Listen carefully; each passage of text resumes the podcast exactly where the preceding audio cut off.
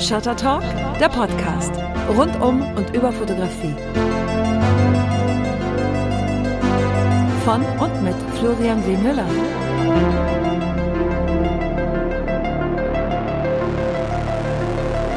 Shutter Talk. Endlich eine neue Folge. Schön, dass ihr dabei seid.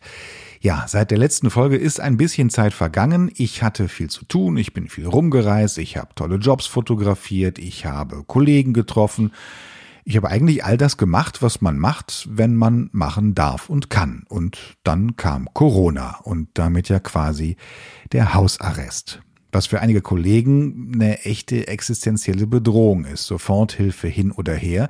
Ich bin glücklicherweise in der Lage oder in der Situation, dass ich keine, kein teures Atelier nebenher betreibe, kein Studio habe, keinen riesigen Kostenapparat, den ich mit mir rumschleppe. Und trotzdem ist es zurzeit keine wirklich schöne Situation. Das berufliche Leben wurde on hold gesetzt. Ich hatte, bevor es losging mit der Situation mit Corona, gerade noch Bilder in einer Gruppenausstellung in Mannheim hängen. Ich wollte munter wieder hinfahren, um neue Bilder hinzubringen. Und auf einmal wurden einem mehr oder weniger die Fußfesseln angelegt. Was macht man denn da, wenn man auf einmal keine großen Reisen mehr machen kann, keine Ausstellungen mehr besuchen kann, sich mit den Kollegen nur noch per Videokonferenz austauschen kann? Große Frage. Bei all der Misere und bei den fehlenden konkreten Perspektiven, wir wissen ja alle nicht, wie es wirklich weitergeht, hat diese Zeit, wie ich finde, aber auch ein paar positive Aspekte. Man kann sich zum Beispiel um Dinge kümmern, die man sonst ewig lange vor sich herschiebt. Man holt sie quasi von der langen Bank runter. Bei mir ist das unter anderem die Cyanotypie oder Blaudruck, kennt man vielleicht ein bisschen besser, und Platin-Palladium-Drucke. Das sind historische Verfahren, um Bilder herzustellen. Macht einen Riesenspaß. Fühlt sich aber auch ein wenig absurd an, wenn man sich mit diesen Verfahren zum ersten Mal beschäftigt und wenn man sowas zum ersten Mal macht, dann muss man viel lernen und man muss vor allem viel ausprobieren, viel drucken. Und bei all diesem Lernen und Probieren entsteht dann natürlich auch Ausschuss der landet dann im Papierkorb. Und in der Zeit, in der man eigentlich jeden Euro genauer angucken muss, ähm, bevor man ihn ausgibt, in der Zeit Testdrucke zu machen, bei denen wirklich Platin und Palladium verwendet wird und das Ganze dann wegzuschmeißen, das fühlt sich doch mehr als seltsam an. Aber die Bilder sind toll.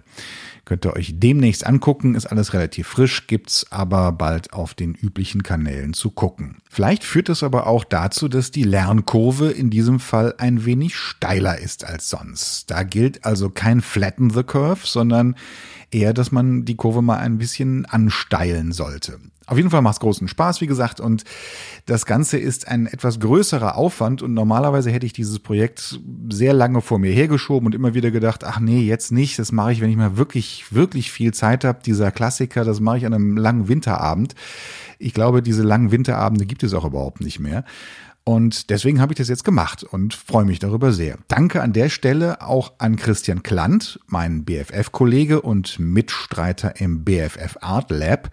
Der Christian ist nämlich als wandelndes Lexikon für historische Fotografieverfahren eine immens große Hilfe. Dankeschön also. Ich habe mehr Zeit für die Familie, ich mache vormittags die Schulzeit mit meinem Sohn und ich würde nicht so weit gehen, das Ganze Unterricht zu nennen. Gott sei Dank ist der Kleine erst in der ersten Klasse und da kann selbst ich noch bei Mathe mithalten. Das wird sich wahrscheinlich bald ändern. Im Gegenzug dazu klaue ich ihm dann seine Spielzeugautos und fotografiere die genauso wie ich sonst ähm, große Autos auch fotografiere. Das macht einen Heidenspaß. Das Ganze könnt ihr euch, wenn ihr mögt, gerne mal bei Instagram angucken. Man wird auch ein bisschen lässiger in dieser Zeit. Ich trage die Haare lang und offen. Ich habe mir allerdings extra für euch und für diese Aufnahme ein weißes Hemd angezogen.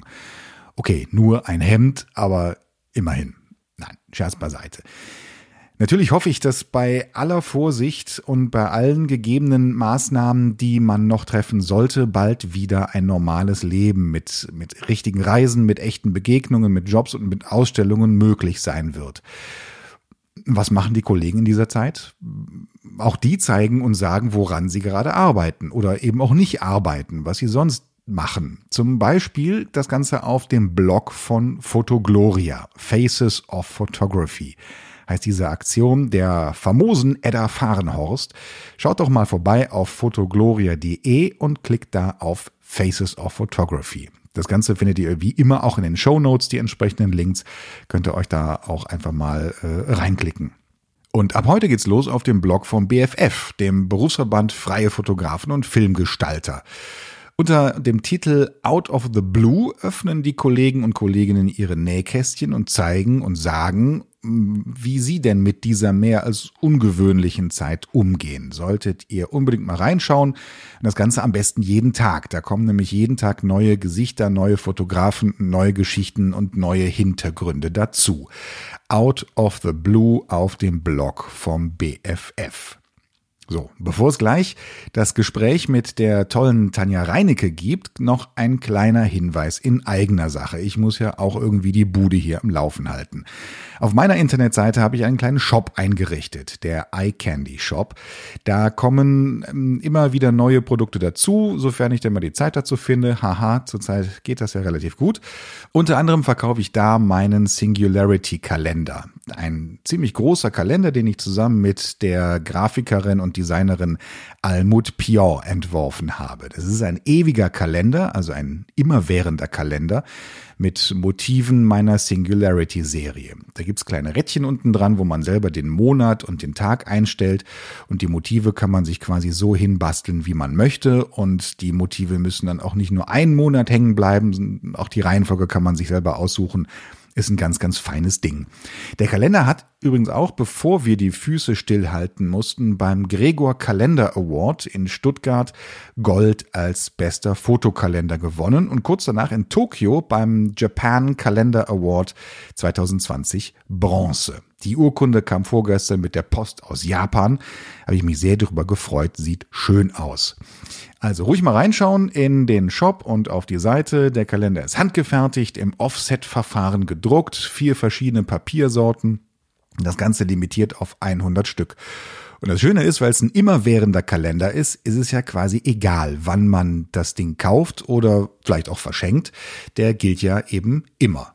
Schöne Sache. So, jetzt aber wirklich zu Tanja Reinecke. Sie ist BFF-Kollegin von mir. Sie hat ihren Lebensmittelpunkt und ihr Atelier in Gelsenkirchen und kriegt den großen Spagat zwischen angewandter Fotografie, Kunst und Lehre hin. Als Künstlerin schafft sie Arbeiten, die wesentlich mehr sind als, jetzt mache ich Gänsefüßchen dazu, nur Bilder sind, nämlich weitaus mehr. Da hat es viel mit Projektion zu tun, mit Beschäftigung der Bilder auf ganz vielen verschiedenen Ebenen. Es hat einen Riesenspaß gemacht, mit ihrer Hilfe in ihre Welt einzutauchen. Und ich hoffe, das wird euch genauso viel Spaß machen. Das Gespräch habe ich kurz vor den Corona-Maßnahmen aufgenommen. Deswegen ist das aber da auch schon, aber auch nur am Rande ganz kleines Thema gewesen, weil sie kurz davor noch in China war. Viel Spaß beim Zuhören. Tanja Reinecke, ähm, wir sind bei dir in deinem, ich wollte eigentlich Küche sagen, aber wir sind nicht mehr in der Küche. Wir sind jetzt da, wo du arbeitest. Ist das ein Atelier? Genau. Wir nennen es abwechselnd Studio und Atelier. Nein, im, im weitesten Sinne ist es ein Atelier. Und die Küche gehört tatsächlich mit dazu. Es ist eine Atelierküche auf der ehemaligen Zeche hier. Es gibt den besten Kaffee bei Tanja, das kann man schon mal sagen. Normalerweise auch Croissants, die habe ich heute ein bisschen vermisst.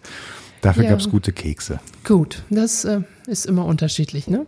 Du arbeitest mit deinem Mann hier zusammen im gleichen Atelier, der ist auch Fotograf, genau wie du. Ist das, kommt man sich da ins Gehege? Kann man sich da gegenseitig Arbeit abnehmen oder konkurriert man gegenseitig?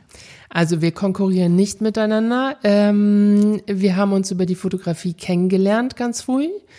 Wir sind mit der Fotografie ähm, zusammengewachsen im Sinne von, wir haben uns gemeinsam auch fotografisch weiterentwickelt und arbeiten auch gemeinsam an Projekten. Also jeder hat natürlich auch seine eigenen freien Projekte. Das ist auch ganz wichtig, um einfach auch so bei seiner individuellen Handschrift zu bleiben. Ähm, aber es gibt immer wieder eben auch Kooperationen und ähm, Aufträge wickeln wir eben auch zu zweit ab und können da eben auch unsere unterschiedlichen Kompetenzen gut einbringen. Kompetenzen ist ein schönes Stichwort. Du machst fotografisch machst du relativ viel. Von, ich nenne es mal einfach klassische Auftragsarbeit, gibt es aber einen anderen Schwerpunkt und um den möchte ich mich hier mal ein bisschen kümmern.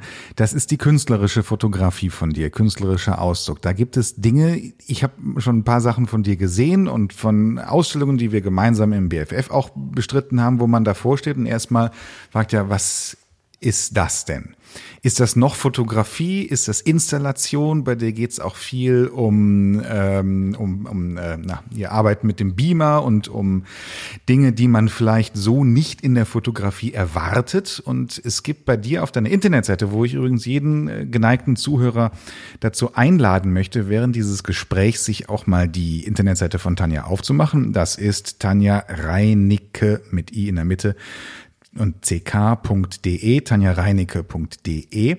Da könnt ihr mal drauf gucken und wir werden uns so immer wieder in diesem Gespräch an den Bildern und an den Serien von Tanja entlang hangeln und ich möchte mal wissen, ähm, wie die Welt hinter den Bildern aussieht. Es gibt einen, Claim von dir, es gibt ein Statement, das ist bei dir auf der Seite, das ist auf der Seite der Deutschen Fotografischen Akademie zu lesen und ähm, auch noch auf anderen Seiten, die ich gesehen habe. Und das lautet, die Art, wie wir die Welt visuell wahrnehmen und darstellen, verändert die Welt, wie wir sie verstehen. Ja. Ich lasse das jetzt erstmal sacken. Das könnt ihr übrigens nachlesen auch unter Biografie. Da steht der Satz nicht drin. Wo steht er denn? Er steht, glaube ich, unter Lehre auf meiner Seite. Ah, unter Lehre, ja. genau. Genau. Lehre mit H. Ähm, was bedeutet das? Die Art, wie wir die Welt visuell wahrnehmen, verändert die Welt, wie wir sie verstehen. Also mein Ansatzpunkt ist dabei, ähm, wir sind tagtäglich umgeben von Bildern, doch nur wenn wir in der Lage sind, sie zu verstehen, sie lesen zu können, ähm, untersuchen zu können, wie Bilder überhaupt funktionieren, sind wir auch in der Lage, das, was diese Bilder gesellschaftlich verändern, verstehen zu können. Und es lässt mir einfach unheimlich viel Spielraum im fotografischen Repertoire. Das müssen wir mit Beispielen füttern, glaube ich. Es gibt als allererstes die Serie bei dir auf der Seite Mapping the City. Das ist nicht nur eine Serie von dir, das ist ein, ein Projekt, Erzähl mal vielleicht ein bisschen was zum Hintergrund von Mapping the City. Also es ist ein Projekt ähm, gefördert durch die, das Kulturwerk der VG Bildkunst. Ähm, und in diesem Projekt begebe ich mich ähm, auf die Reise in unterschiedliche Städte, weltweit tatsächlich. Ähm, in den ersten beiden Städten ähm, war es eben in Asien, einmal Tokio und in Shenzhen, was man unmöglich aussprechen kann. Deswegen mache ich das einfach heute eingedeutscht, Shenzhen. Ähm, Wie heißt es denn Süd richtig? Ich kann es nicht. Shenzhen, genau, so ungefähr. So, es ist die südlichste Stadt Chinas. Wir haben ja auch in letzter Zeit viel darüber gehört, eben ähm, nördlich von Hongkong. Und es ist eine Stadt, die sich ähm, rasant entwickelt hat, so wie ja viele chinesische Städte. Aber was eigentlich so ein ganz, ganz interessantes Bild dafür ist, in den letzten 40 Jahren hat sich diese Stadt von, ich glaube, es waren 30.000 Einwohner auf eine 12 Millionen Metropole entwickelt. Und wenn wir uns die Geschichte des Ruhrgebiets zum Beispiel, in dem ich ja jetzt nun hier sitze, in der Metropole Ruhr anschauen, ähm, dann ist es so ungefähr die gegenläufige Entwicklung, aber einfach wie rasant sich ein kleines Stückchen Erde entwickeln kann. Und das ist eigentlich auch so der Punkt. Wie entwickeln sich Stadträume? Wie werden sie sich in Zukunft weiterentwickeln? Und ich bin dann eben nach Shenzhen gereist, weil es für mich so ein Beispiel ist für eine Stadt, die aus dem Boden gestampft wurde, die aber eben ähm, einen Fokus in der Zukunft hat, wobei wir dann heute, wenn wir die Geschichte mit dem Virus uns anschauen, ist tatsächlich die Frage, inwieweit diese Städte in Zukunft funktionieren werden. Ähm, und als nächstes habe ich mir die Stadt Tokio angeschaut die ja nun eine lange Geschichte hat, sich ganz anders ähm, entwickelt hat. Mich interessieren die, die räumlichen Strukturen. Das heißt, ich durchwandere tatsächlich die Städte anhand von bestimmten Ankerpunkten, die ich vorher recherchiere, die thematisch wichtig sind und untersuche, ähm, wie diese Städte strukturiert sind, was sie an Möglichkeiten haben, wie die Bewohner mit ihnen umgehen. Also wir haben zum Beispiel zwei Metropolen. Shenzhen ist geprägt von ja, gesichtslosen weißen ähm, Hochhäusern, Wolkenkratzern, ähm, wirklich eins neben dem anderen dicht zusammengedrängt. Und in Tokio landet man und ich begebe mich zunächst immer auf den höchsten Punkt, um erstmal einen Überblick über die Stadt zu bekommen. Mhm. Also auf jeden Fall in diesen Metropolen. Ähm, und wenn man in Tokio von oben runter schaut, vom Rathaus ist auch so in den 70er, 80er Jahren entstanden, ähm, blickt man auf eine weite Ebene voller flacher Gebäude. Und damit habe ich zum Beispiel nicht gerechnet. Also eigentlich ist es logisch aufgrund der ähm, geografischen Lage und der ähm, Erdbebengefahr, dass sie natürlich nicht ein Hochhaus neben dem anderen haben. Ähm, aber einfach, wie funktioniert das? Und ähm, in Tokio ist es unheimlich spannend, ähm, wenn man dort eine Adresse hat. Ähm, es gibt keine regelrechten Straßennamen, sondern man muss Wie sich. Mannheim. Genau, sondern man muss sich im Prinzip mit Hilfe von Zeichnungen räumlichen Skizzen, die man im Kopf behält oder die man glücklicherweise heute ja auch über das Smartphone bedienen kann, ähm, durch die Stadt erkunden. So, und ähm, in Shenzhen ist es wiederum genau anders. Da ist alles ganz klar gegliedert und auffindbar. Und diese unterschiedlichen Aspekte untersuche ich einfach. Die Metropole Ruhr ist dann natürlich auch ein Beispiel. Da sitze ich jetzt gerade dran, werde das auch mit Studierenden weiter erarbeiten. Kommen wir gleich noch zu. Ich genau. möchte ganz kurz noch im, im asiatischen Raum bleiben, weil das sind auch die ersten Bilder, die man auf deiner Seite drauf hat. Wenn man denn das Projekt Mapping the City anguckt, in dem Fall, was du gerade gesagt hast, mit Tokio, kann man dieses Mapping the City ja wortwörtlich nehmen, also eine Art von eigener Art des Kartografierens der Stadt, aber eben nicht was die, was eine, eine Stadtkarte angeht, sondern was die, was das visuelle, was die visuelle, die visuellen Eindrücke angeht. Kann man das so? Mhm. Das kann man im Prinzip ähm, so formulieren. Und es ist auch keine wissenschaftliche Herangehensweise, sondern es ist natürlich schon eine ganz ähm, ja, stark künstlerische Fragestellung ähm, und es ist mehr eine Art ähm, Open Research Project. Das heißt, ich ähm, habe bestimmte Ankerpunkte, die ich von hier aus recherchieren kann, aber vor Ort sehe ich tatsächlich dann, wie ich weiterarbeite und wo ich die Schwerpunkte setze. Und das ähm, Projekt wird sich auch fortlaufend verändern. Ähm, auf, der, auf meiner Website habe ich ja eben auch nur einen ganz kleinen Part. Ich habe dafür eine Projektwebsite ins Leben gerufen. Ähm, das war mir ganz wichtig, weil dort eben einmal jetzt nach und nach erstmal die unterschiedlichen Städte in Anführungszeichen dokumentarisch wiedergegeben werden. Und dann werde ich aber immer wieder mit der Anordnung der Bilder neu arbeiten. Also es gibt noch eine, eine, eigene Webseite dafür. Genau, und die nennt sich mappingthecity.de.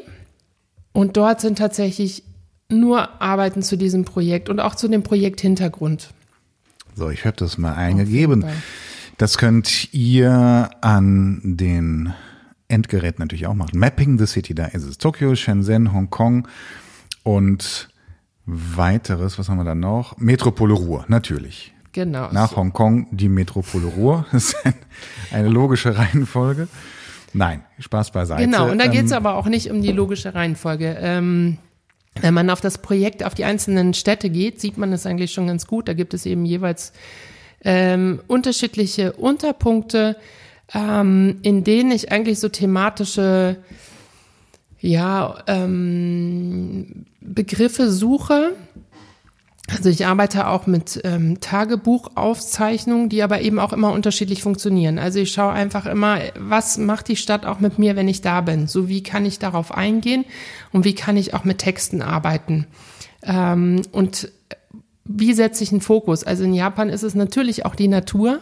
Oder ich habe mich in einem Park nur mit Trittsteinen, äh, Schrittsteinen heißt nie, Tritt- und Schrittsteine, ähm, beschäftigt ähm, weil diese in einem Park zusammengetragen werden aus der ganzen Region Japans so. Und das ähm, ist so etwas Kurioses, was ähm, wir hier nicht kennen, was von hier aus auch sehr schwer recherchierbar ist. Jetzt im Nachhinein wird es spannend. Ich möchte ein Buchprojekt daraus machen und stoße jetzt ein wenig an die Grenzen, weil natürlich ähm, ich eigentlich vor Ort sein muss, um herauszufinden, wo kommen die Steine her.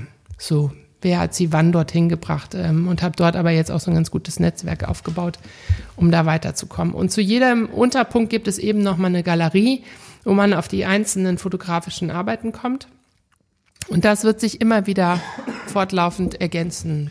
Wir sind bei den Steinen gerade tatsächlich. Ähm, ja, es schreit nach einem Buchprojekt. Das ist ja ein Projekt, wo man sich als Betrachter wirklich reinknien kann und auch muss A, um es zu verstehen und B, weil es so vielschichtig ist und so viel verschiedene Facetten hat, die man da noch entdecken kann. Wenn man sich die Bilder anguckt und mal von den Schrittsteinen weggeht, wie wählst du die Bilder aus, die in den Projekten oder in diesem Projekt hier zu sehen sind?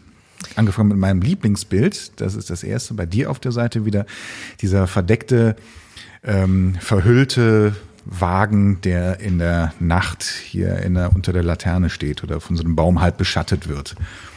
Also es gibt natürlich unterschiedliche Schwerpunkte, die so im Laufe der Jahre in meiner Arbeit einfach ähm, ja entstanden sind. So es ist bei diesem Bild. Ich habe bereits 2001 war ich äh, für eine längere Zeit in Beijing und habe dort angefangen, Nachtaufnahmen zu fotografieren. 2001 hieß aber, das war keine digitale Kamera, sondern ich habe damals analog fotografiert und bin immer so zwischen Mitternacht und 4 Uhr morgens durch die Straßen Beijings ähm, gestreift mit meiner Kamera.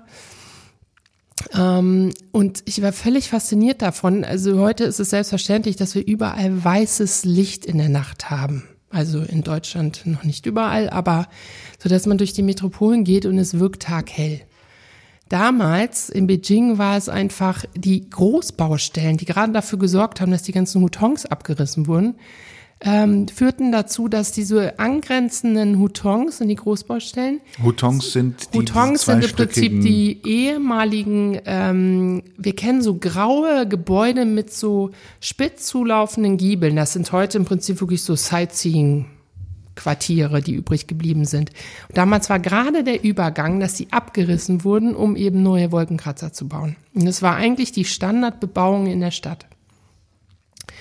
Und ich bin dann eben mit der Kamera nachts da durchgelaufen, weil es einfach eine völlig skurrile Kulisse war, ähm, weil diese Gebiete natürlich eigentlich anders angelegt waren räumlich und nun dieses fremde Licht dort reinscheint und es einfach zu einer ganz anderen Szene wird. Und davon ausgehend ähm, bin ich durch mehrere Städte gereist und habe mich immer nachts mit der Kamera auf die Reise begeben. Alleine. Alleine. Wie war das? Also mal ganz, ganz profane Frage, alleine als Frau unterwegs in Peking als großgewachsene Europäerin. Also es ist in ähm, China war es überhaupt gar kein Problem, weil die Chinesen natürlich auch überhaupt nichts machen durften. Also die sind ja nun ständig unter Kontrolle, auch damals schon gewesen. Und wir standen auch die ganze Zeit unter Kontrolle. Das heißt, ich konnte mich völlig frei bewegen. Ich hatte auch nie Angst. Ich habe versucht, das Projekt mal in Dortmund weiterzuführen und habe das zwei Nächte gemacht und habe es abgebrochen aus Sicherheitsgründen, weil es einfach okay. gefährlich war. Es sind ähm, Autos stehen geblieben, rückwärts gefahren, ausgestiegen. Das war völlig indiskutabel. Ich habe das in Vietnam auch weitergeführt und es war, also es entstehen skurrile, schöne Situationen. Das heißt, ich streife zum Beispiel durch ein Viertel, was ja auch sehr belebt ist gerne. Und die Leute sprechen mich einfach an und ich habe auf einmal 20 Leute um mich herum, aber ich bin nie irgendwie bedroht worden. Kenne ich, kenne ich sehr gut. Als ich das in Shanghai gemacht habe vor zwei Jahren, ähm, auch nachts unterwegs gewesen und für mein Projekt Nightshift Shanghai fotografiert habe. Die, die Läden, wo ich auch noch Menschen bei der Arbeit quasi fotografiert habe, das war völlig problemlos. Die Leute, wenn sie einen denn gesehen haben, haben einen direkt eingeladen und waren neugierig und haben gefragt. Und als ich dann irgendwann jetzt hier in der Nähe von Zingst äh, an der Ostsee auch mal abends losgezogen bin mit der Kamera, habe ich nach zwei Stunden gesagt, das hat keinen Sinn, weil entweder kommen die Leute angerannt und sagen, was fotografierst du da? Äh, hast, du, hast du mich fotografiert? Hast du mein Auto fotografiert? Hast du mein Haus fotografiert? Also diese, diese Angst, dass man ihnen mit dem Bild irgendwie was schaden könnte, was ja kompletter Blödsinn ist, ähm, denkt man zumindest. Ähm, also interessant, finde ich. Aber es ist natürlich auch einfach ein Riesenunterschied. Also in China sind sie es gewöhnt, damals natürlich noch nicht ganz so, aber heute in jedem Fall, dass sie ständig überall kontrolliert werden. Das heißt, die Kamera ist überhaupt nicht mehr bedrohlich. Und was jetzt in Shenzhen sehr spannend war, ähm, da bin ich eben wieder mit der großen Kamera losgegangen. Große aber, Kamera heißt was? Ja, eben eine große Nikon D850. Okay. Ähm, ich war im Prinzip die einzige Person, die mit einer Kamera unterwegs war, weil natürlich niemand mehr mit einer normalen Fotokamera durch die Stadt läuft. Das heißt, ich war schon sehr auffällig und die Überwachung in Shenzhen war so extrem, dass ich mich da nicht bedroht, aber ich ähm, bin wesentlich vorsichtiger gewesen nachts und konnte auch nicht mehr in alle Gebiete rein, weil viele Bereiche einfach durch die Gated Communities auch abgeschirmt sind. Und auch da, wo dieses ähm, schöne Bild entstanden ist, ich bin dann eigentlich immer an so Ecken, wo gerade vielleicht die sechs Kameras um mich herum mich nicht komplett drauf haben. Ähm, aber es verändert sich. Ähm, gerade diese Geschichte finde ich unheimlich spannend. Was passiert in der Nacht in diesen Vierteln? Ähm, wie nehmen wir sie visuell wahr? Warum steht dieses Auto da? Warum ist das verdeckt? Warum sind die Fenster erleuchtet? Ähm, sind eben auch da nicht mehr so viele Leute auf der Straße, weil dadurch, dass immer mehr Hochhäuser da sind, verschwindet das Leben aus den Straßen. Und ähm, ich habe, das ist immer so ein Fokus. Also bei Nacht fotografiere ich in jedem Fall. Damit beginne ich erstmal, um einfach zu schauen, was passiert, wie, wie funktioniert die Stadt für mich. Tokio hat wieder ganz anders funktioniert. Tokio ist so taghell beleuchtet. Ähm, und was ein ganz großer Unterschied ist, in Tokio kann man in kein Fenster hineinschauen. Mhm. Warum? Weil alles verschlossen ist. Also es gibt, ich habe ein einziges Fenster gefunden, ähm, wo ich wie so eine Essensszene irgendwie von jungen Leuten sehen konnte. Ansonsten ist nachts einfach alles vorgeschoben. Das heißt, die sorgen dafür, das sind ja wirklich so Stadtnomaden, die den ganzen Tag unterwegs sind, aber wenn die zu Hause sind, dann sind die Läden dicht. Ähm, und das hatte tatsächlich wieder fast so was ähm, Deutsches, wenn mhm. wir im deutschen Vororten nach 19 Uhr unterwegs sind und die Bürgersteige hochgeklappt werden, ähm, dann sieht es eigentlich ähnlich aus. Ähm, ich konnte mich trotzdem relativ frei da bewegen, erstens, weil es nicht so überwacht wird und weil die Leute auch bis spät in die Nacht unterwegs sind und auch dort Frauen mit wertvollen Handtaschen völlig entspannt mitten durch die Metropole um Mitternacht nach Hause gehen. Toll. Und ich sag mal, das gibt es hier nicht. Ja, das das stimmt. Das ist ein freies Projekt, wenn wir dabei nochmal bleiben. Wie bist du dazu gekommen? Was hat dich dazu getrieben? Ähm, wie war die Vorbereitung dafür? Erzähl mal ein bisschen.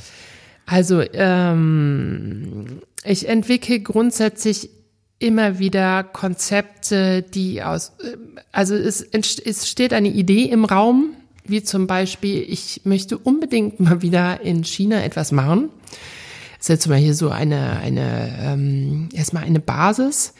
Und ähm, dann kam ich durch einen tatsächlich auch familiären Zufall, durch eine Verbindung nach China, auf die Idee, eben mit Shenzhen zu beginnen, weil mir die Stadt vorher auch nicht bekannt war. Und dann habe ich eben entsprechend äh, meine Beschreibung dieser Stadt gehört und habe gesagt, da muss ich eigentlich anfangen. So, dann fange ich an, Konzepte zu schreiben. Dann reiche ich die, wenn ich kann, eben auch ein bei der VG Bildkunst oder auch anderen Töpfen.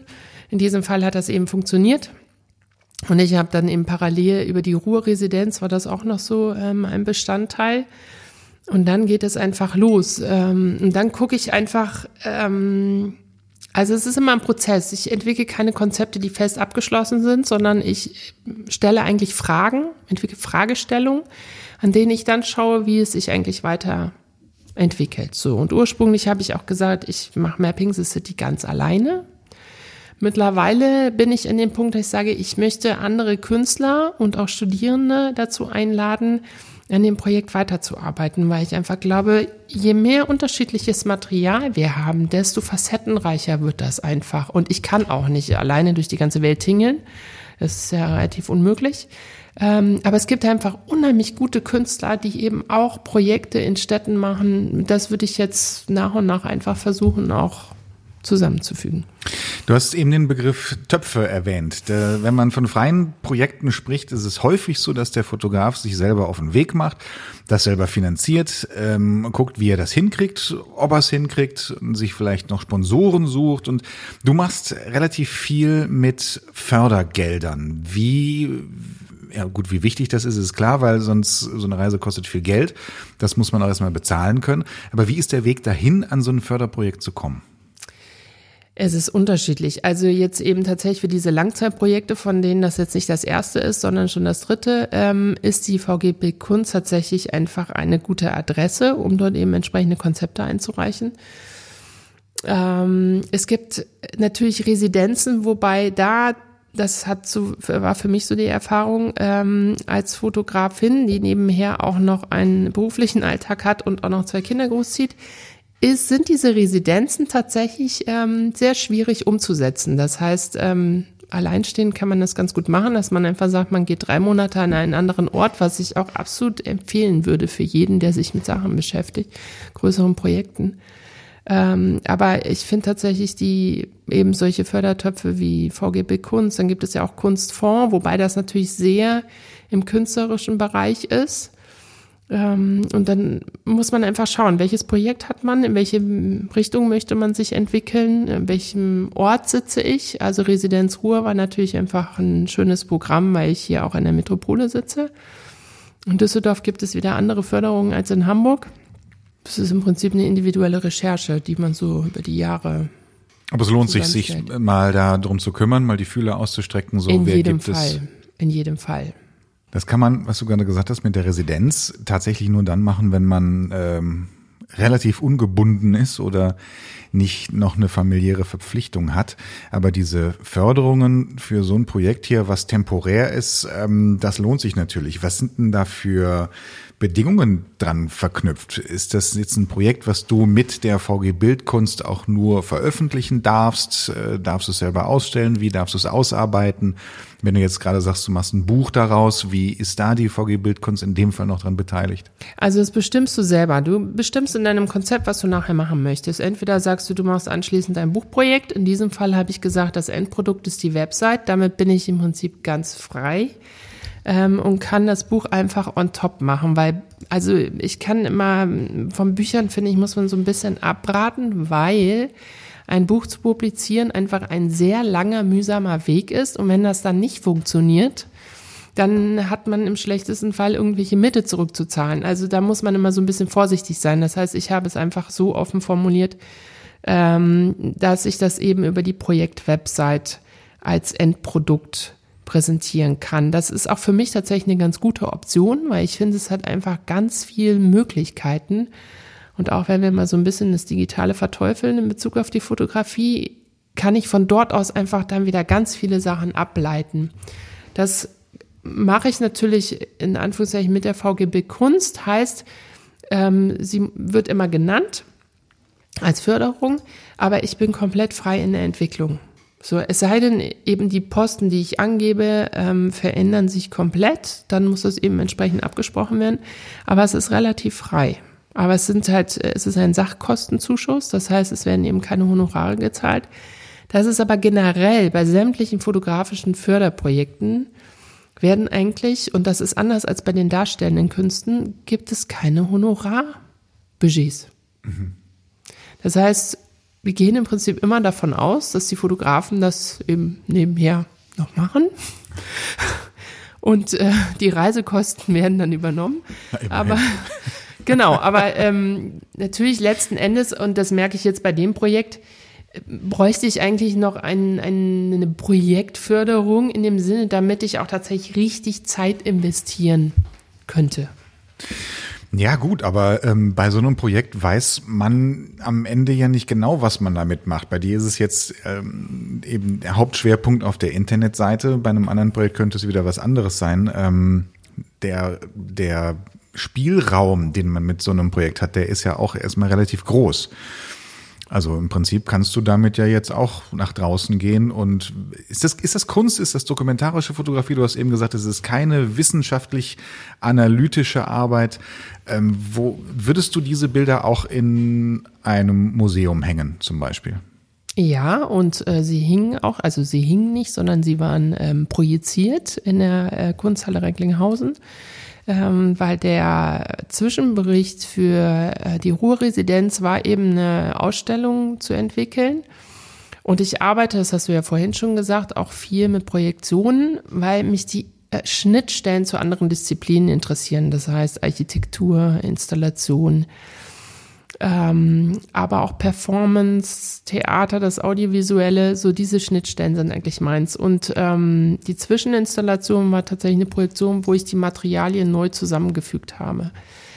Und ich sehe es im Museum, aber ich weiß noch nicht in welcher Form. Also wenn ich jetzt zum Beispiel diese Steine rausnehme, dann kann es sein, dass das eine ganz klassische fotografische Geschichte wird. Aber es kann auch sein, dass das dem gegenüber wiederum was ganz anderes steht. Es kann auch ein Objekt im Raum stehen. Das wäre einfach ein weiterer Schritt, zu gucken, welche Räume habe ich und wie setze ich das in dem Raum um. Spannend. Spannende Geschichte. Du hast es gerade gesagt, die Projektion, wichtig, ähm, ich hatte es auch schon mal erwähnt. Ähm, erklär mal ein bisschen, was du machst in Verbindung zwischen Fotografie und Projektion. Wir haben in Düsseldorf, habe ich ein paar Sachen von dir mal gesehen. Bei unserer BFF-Ausstellung war eine Projektion, die du auch an die Wand in eine Ecke äh, projiziert hast beispielsweise. Wenn man auf deiner Seite guckt, ähm, schauen wir uns mal dieses Projekt hier an. Wie heißt es? Wie heißt es? Damit ihr uns da draußen folgen könnt. Ich muss jetzt gerade selber gucken. So, das ist eine Arbeit, die ähm, im Kollektiv entstanden ist. Ein das Kollektiv. Heißt, ein Kollektiv, genau. Und zwar haben wir uns, ähm, wir haben ja hier eine ähm, sehr facettenreiche ähm, Landschaft, was die Institutionen angeht. Und ähm, unter anderem gibt es auf der Zeche Zollverein Pakt und die haben ein Format, ich weiß gar nicht, ob sie es noch fortführen, aber sie haben es über Jahre gemacht. Das nennt sich Feldstärke, wo unterschiedliche ähm, Disziplinen zusammenkommen und ähm, miteinander arbeiten für, ich glaube, wir waren eine Woche da, mehrere Tage, ich weiß es gar nicht mehr genau. Und dort haben wir uns ähm, zu ein, zwei, drei, vier Leuten gefunden, haben unsere eigenen Arbeiten mitgebracht und haben uns ähm, im Prinzip zu einem neuen Kollektiv aufgebaut. So, das ist auch immer temporär unterschiedlich besetzt. Ähm, zurzeit sind vor allen Dingen Anne Weiler und ich dort aktiv und wir waren unter anderem eben zu unterschiedlichen Formaten eingeladen, wie ähm, der Medienkonferenz ähm, NRW hieß es, glaube ich, damals, die wurde auch dort gezeigt, und entwickeln temporär raumbezogene Installationen. So waren wir unter anderem auch ähm, der ähm, Athena Art Foundation, mhm. ist hoffentlich richtig ausgesprochen, in Düsseldorf eingeladen, im Rahmen einer Ausstellung eine Installation zu machen. Und wir beziehen uns ganz stark auf die vorhandenen Räumlichkeiten. Ähm, Anne Weiler hat dann ähm, zum Beispiel den Part der Performance übernommen. Ähm, und die Arbeit, die wir auf der Website sehen, ist entstanden in der ehemaligen, also sie wird jetzt genannt Hebebühne in Wuppertal. Und das ist eben eine ehemalige Hebebühne und ähm, ist ein sehr offener Raum. Und wir haben uns dort einmal mit dem Umfeld um die Hebebühne herum beschäftigt, aber vor allen Dingen auch mit dem Innenraum ähm, und arbeiten dann vor Ort mit den räumlichen Gegebenheiten und entwickeln ja eine temporäre Installation, die eben meistens mit mehreren Beamern arbeitet, ähm, wo wir die Bilder, die wir vor Ort fotografieren, wiederum in einem neuen Kontext in den Raum überführen. Das musst du uns mal ganz praktisch erklären, wie das aussieht, wie es das funktioniert. Das ist mit das Schwerste bei der Veranstaltung. Ähm, weil man muss es eigentlich erlebt haben. Also das heißt, diese Installationen sind so aufgemacht, dass man sie nur bedingt anschließend erzählen kann. Also es gibt daneben noch eine, deswegen gehe ich immer ganz kurz nochmal drauf. Mm, die ist auch eben im Kollektiv entstanden hier im Athena Art Foundation, da sieht man das ganz gut. Ähm, und da kann ich das, glaube ich, einmal besser erklären. Und zwar, jetzt muss ich mal gucken. Da haben wir innerhalb der Ausstellung ähm, mit einem einfachen Bogen Papier gearbeitet. Also das heißt, wir hatten einmal die Ausstellung drumherum, mittendrin mit dieser Bogen Papier. Und Anna als Performerin im Raum. Und Anna hat sich innerhalb der Ausstellung bewegt. In einer Choreografie, die wir zusammen erarbeitet haben, aber die auch immer ähm, spontan auf Gegebenheiten reagiert. Das heißt, wenn Besucher reinkommen, reagieren wir auch auf Besucher. Und während sie sich durch den Raum bewegt, genau, reagiert einmal sie als Performerin auf den Raum und die Besucher und auch auf mich. Und ich halte das Ganze mit der Kamera fest und es wird leicht zeitverzögert sofort wieder in den Raum fotografisch übertragen und in diesem Fall auf dieses Stück Papier. Das heißt, wir nehmen die Eindrücke, die drumherum entstehen. Die Leute begreifen es meistens auch nicht so schnell, was passiert, weil wir möglicherweise auch in anderen Räumen sind. Also man sieht eben mhm. maximal den Beamer und zwischendurch sieht man uns, aber weiß eigentlich nicht genau, was passiert. Und die Bilder sammeln sich und auch das hat natürlich eine ganz klare Erzählstruktur, die ich mir vorher überlege, die aber auch immer wieder verändert wird. Und dort war tatsächlich das Ende, also wir hatten 30 Minuten für die ganze Performance, ähm, dass Anne mit dem Papier als Medium arbeitet und die Projektionen der Bilder von außen sich in dem Papier dann komplett verändern und wiederum ein neues fotografisches Gebilde ergeben, was ich abfotografiere und wiederum in den Raum transportiere. Ich gebe euch jetzt ähm, Zeit, nochmal zurückzuspulen, euch das nochmal anzuhören. Um das, so, das hat so viele verschiedene Ebenen Ja. und so viele verschiedene Facetten im Ganzen. Und es funktioniert ja, wenn ich es denn richtig verstanden habe, funktioniert das eigentlich ja nur in dem Moment. Genau. Mit allen Facetten. Weil die Bilder, die du jetzt auf der Seite zum Beispiel auch zeigst, das sind ja auch nur Momentaufnahmen von einem Prozess, der nicht reproduzierbar ist, sondern der nur eben, eben über die verschiedenen Elemente der Interaktion und auch verschiedene Wahrnehmungsebenen funktioniert. Warum machst du das? Weil, ähm, also tatsächlich bin ich darauf gestoßen über meine Masterarbeit. Ähm, die ist auch auf der Seite zwei, ich muss mal kurz gucken, ich glaube zwei Felder weiter, da sehen wir so eine graue Betonwand. Wo wiederum eine graue Betonwand zu sehen ist, wo wiederum ein Schatten drauf zu sehen ist. So, das ist das sogenannte Sana-Gebäude ähm, auf dem Gelände der Zeche Zollverein.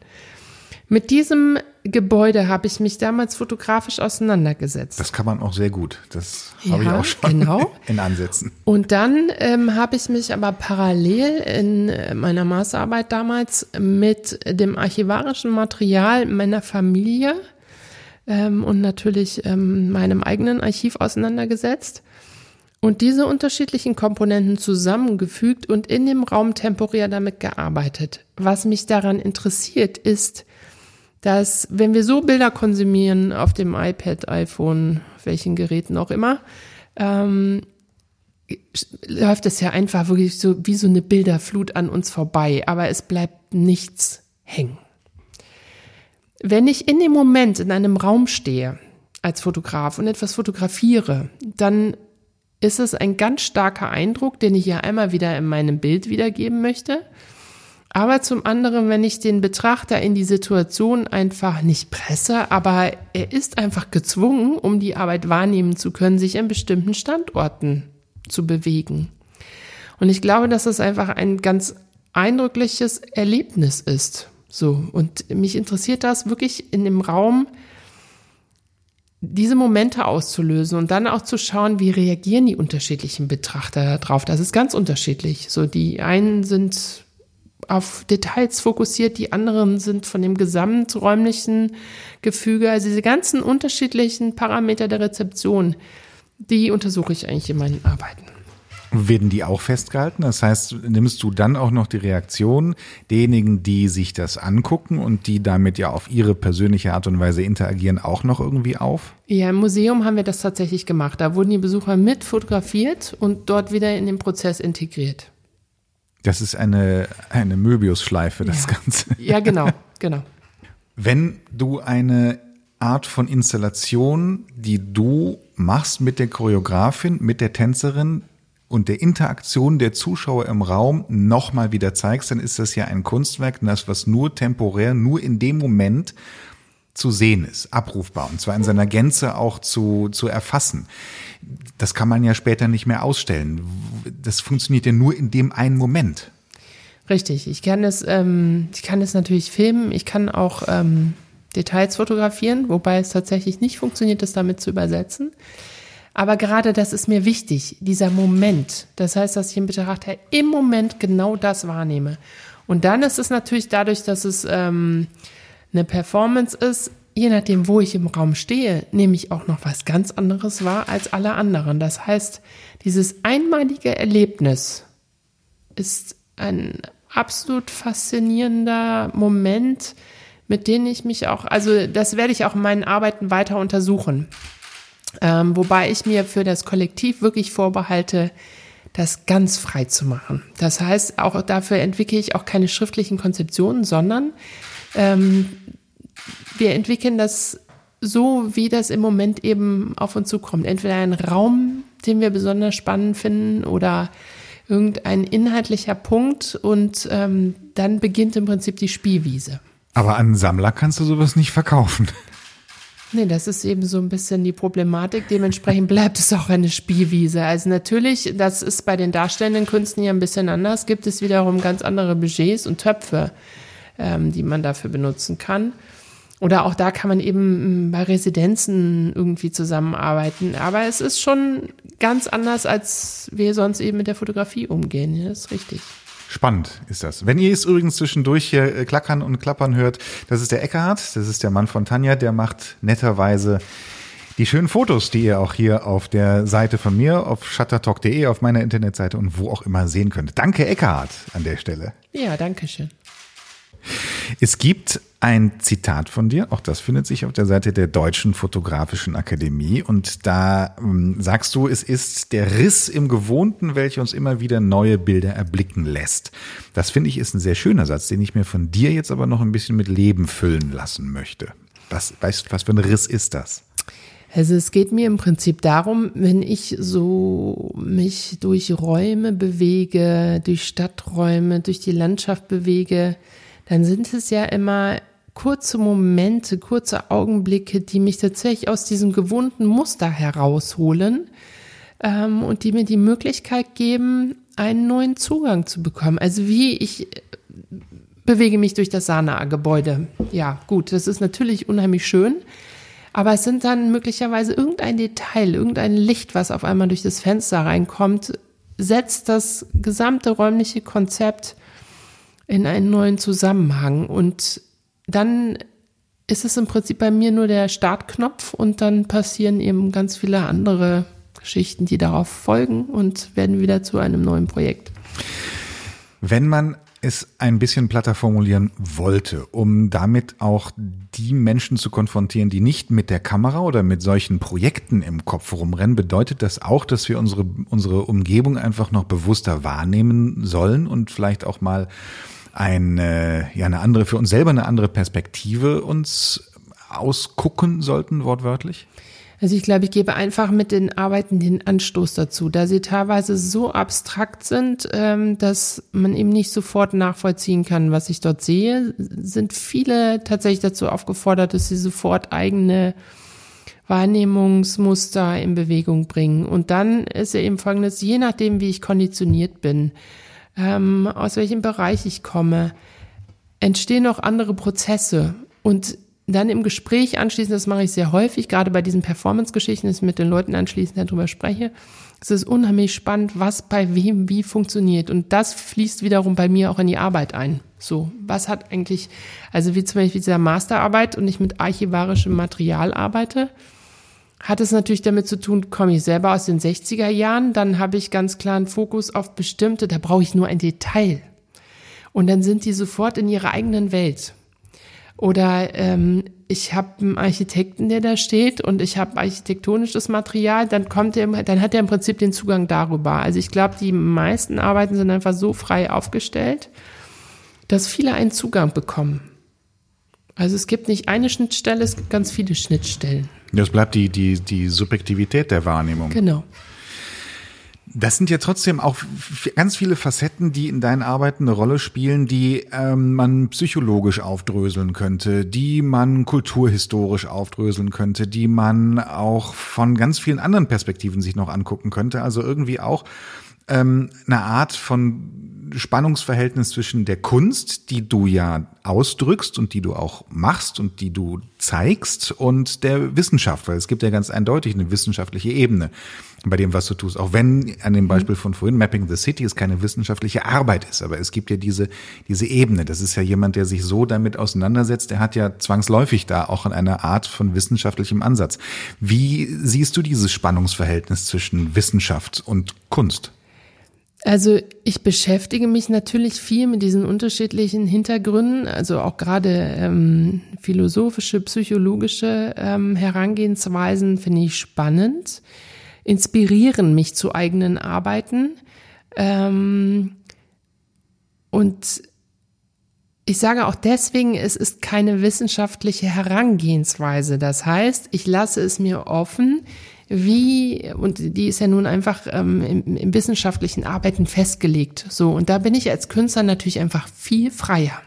Ich kann es mit einfließen lassen, aber ich muss nicht logisch bis zum Ende gehen. Ich muss mich nicht an diese ganz starren Regeln halten, sondern ich kann einfach sagen, ah, und jetzt kommt noch ein Aspekt, den ich gut finde, und dann kann ich den durchmischen. Das heißt, wenn ich die Malerei interessant finde an einem Punkt, dann nehme ich die Malerei mit dazu. Wenn die Philosophie wichtig ist, wenn ich die Literatur, diese ganzen Schnittstellen lasse ich mir gerne offen. Ja. Wir beschäftigen uns in der professionellen Fotografie sehr häufig mit der Frage, die bei einigen Kollegen tatsächlich auch ein bisschen ähm, angstgetrieben ist, wenn man es überspitzt darstellen möchte. Was ist die Zukunft der Fotografie? Wenn man sich bei dir jetzt mal das Element und den Aspekt der künstlerischen Fotografie rausguckt und du hier eben mit Projektion arbeitest, mit Fotografie selber, mit der Interaktion des Betrachters im Raum und im Zusammenspiel mit Raum und all den anderen Parametern, die noch dazugehören. Was denkst du, wo ist die Zukunft in der künstlerischen Fotografie, wo es gerade viel Umdenken und Umräumen gibt in den Köpfen? Also ich glaube, es wird einfach immer unterschiedliche Pole geben. Also je ausgeprägter das Digitale ist, die Auseinandersetzung in der Schnittstelle zu Performance, und da bin ich ja kein Einzelfall, also es ist ja tatsächlich auch ein zeitgenössisches Phänomen geworden, ähm, gibt es wieder den Gegenpol, den haben wir ja auch im BFF eben, dass ähm, Kollegen sagen, sie möchten sich mit analogen Techniken wieder auseinandersetzen. Und wenn man sich die Geschichte der Fotografie anschaut, dann je extremer die eine Seite wurde, desto extremer ist es Pendel eigentlich zur anderen Seite ausgeschlagen. Und ich glaube, das wird immer bleiben da wird es, glaube ich, nicht eine klare Entwicklung in die eine oder andere Richtung, sondern es wird immer Schwerpunkte geben. Und je extremer etwas wird, desto extremer werden wieder andere Herangehensweisen werden. Wie wichtig sind dir solche Möglichkeiten wie äh, Instagram, Facebook? Du bist da selber aktiv, man sieht da deine Bilder. Wozu machst du das? Ist das für dich eine Spielwiese? Also, ähm, es ist eine Spielwiese, es ist aber auch eine zeitraumende Spielwiese. Will heißen, ich habe in Tokio den Versuch gemacht zu fotografieren, zurückzukommen, das Bildmaterial zu editieren und sofort online zu stellen. Das habe ich nach zwei Tagen eingestellt, weil ich das Gefühl hatte, ich bin überhaupt nicht mehr in Tokio, sondern was weiß ich, wo ich sitze. Ähm, mich interessiert es zurzeit tatsächlich gegenläufig zu arbeiten. Das heißt, ich nehme das Material, ordne es immer wieder neu und stelle es dann rein, wenn ich das möchte. Und das führt zu ganz kuriosen Situationen, dass ich irgendwo stehe in der Stadt und äh, treffe XY und die sagt, ach super, du bist ja gestern aus China zurückgekommen. Das kenne ich. Genau. Und ich sagen muss, nein, das ist jetzt schon ungefähr ein halbes Jahr her. Ähm, aber es gibt mir einfach die Möglichkeit, und ich glaube, da müssen auch alle darauf achten, dass sie selber entscheiden, wann sie was in welchen Zusammenhang stellen und sich nicht von diesem Algorithmus treiben lassen. Also es hat viel Potenzial, weil ich mich natürlich super vernetzen kann, aber es ist nur ein kleiner Baustein.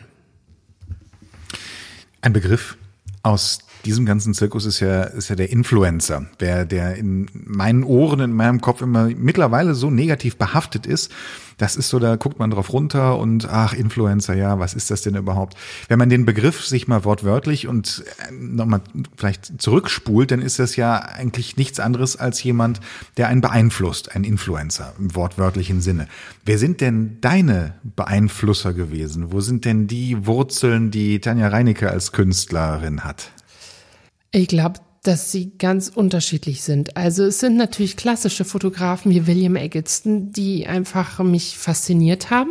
Und ich glaube, gerade in Bezug auf die Nachtfotografie waren das so Herangehensweisen, ähm, die mich geprägt haben. Ansonsten werde ich tatsächlich mehr inspiriert durch Literatur, Malerei, die Arbeit mit Objekten, also durch all das, was eigentlich drumherum entsteht.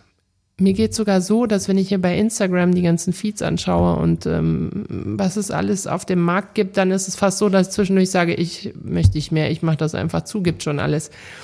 Weil es natürlich alles an Bildern gibt, aber ich glaube, wichtig ist, in welchen Zusammenhang wir das stellen. Ähm, und ich auch selber merke, ich muss immer mal wieder aufpassen, dass mich das nicht überwältigt an Material, was einfach drumherum erscheint, ähm, sondern einfach zu sagen, ich bin ganz klar bei meinen Projekten und gehe da Schritt für Schritt meinen eigenen Weg. Du arbeitest als Fotografin auch abseits des der künstlerischen Wege. Du machst auch, ich nenne es jetzt mal, ohne das abwerten zu meinen, klassische Auftragsarbeit. Ist da der künstlerische Aspekt, ist da die, die Künstlerin Tanja Reinecke für einen potenziellen Kunden ab und zu mal ja entweder ein Hindernis oder vielleicht sogar auch ein Motivator zu sagen, uh, das ist aber von der möchte ich mich gerne auch mal fotografieren lassen oder mit der möchte ich gerne zusammenarbeiten oder gibt es da vielleicht auch äh, Stimmen, die sagen, hm, ah nee, die ist ja auch eine Künstlerin. Hm. Ganz unterschiedlich. Also ähm, es gibt zum Beispiel ein Projekt, ähm, was ich jetzt auch über die Jahre und auch ähm, gemeinsam mit Eckert entwickelt habe. Das ist On Architecture. Das genau, das ist mein Mann. Ähm, da haben wir uns mit der Architektur der 60er und 70er Jahre beschäftigt, wo wir dann eben mit Institutionen zusammengearbeitet haben, die tatsächlich erst mein freies Kunstprojekt sehen und dann sagen, das finden wir prima, da könnten wir doch auch mal was machen. Ähm, und da kaufen wir auch Material ein. So, das ist eigentlich der schöne Weg. Der ist aber natürlich nicht äh, ständig der Fall. Es gibt auch Situationen, ähm, wenn ich ähm, für Auftragsarbeiten unterwegs bin, wo ich einfach auch ein bisschen verschweigen muss, dass ich so viel künstlerische Arbeiten mache, weil die damit überfordert sind. Mhm. Also ich wege es immer ab. Ich schaue einfach, wie mein Gegenüber aussieht und ähm, es hat sich eigentlich für mich bewährt, die unterschiedlichen Rollen, die man tatsächlich im Leben trotzdem hat, einfach zu trennen. Ich habe das beim Mappentermin ab und zu gehabt, wenn man in der Mappe eben diese Trennschärfe nicht so klar zieht und je nachdem, wem man die eigene Mappe zeigt, zu sagen, das ist jetzt hier in, also ganz runtergebrochen meine Galeriemappe und das ist meine meine Agenturmappe, was auch immer, ähm, und dann der Agenturmensch vielleicht ein paar freie Arbeiten sieht und dann kommt dieses Wort, du bist schon ziemlich Feinart in der Fotografie. Das ist, das klingt auf der einen Seite ja ganz nett, aber in dem Zusammenhang ist das eine Ohrfeige.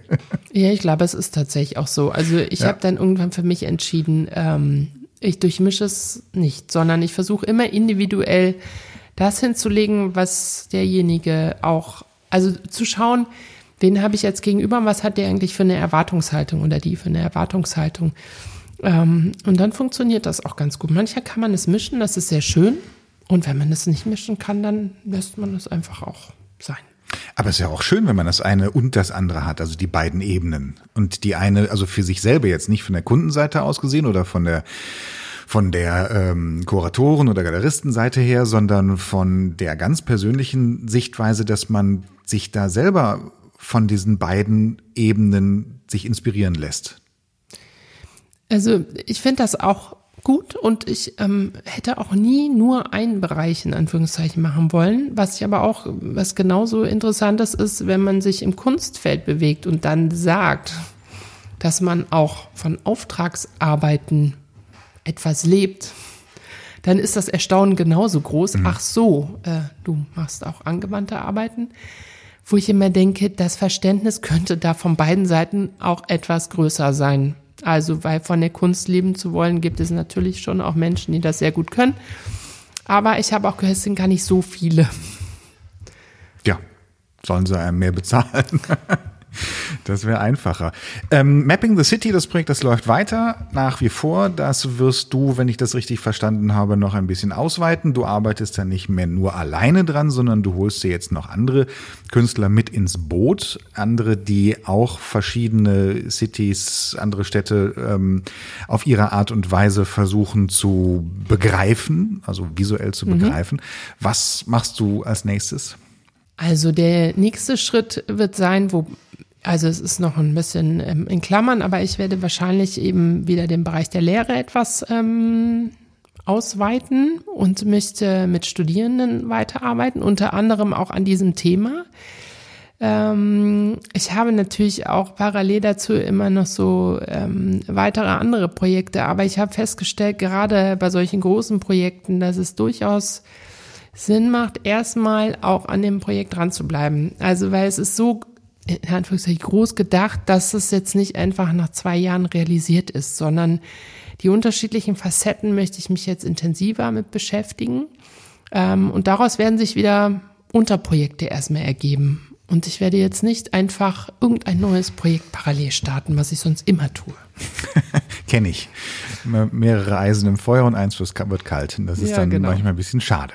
Toll, wir freuen uns auf das, was dann noch kommen mag und kommen wird. Und ihr schaut euch weiterhin auf der Seite von Tanja.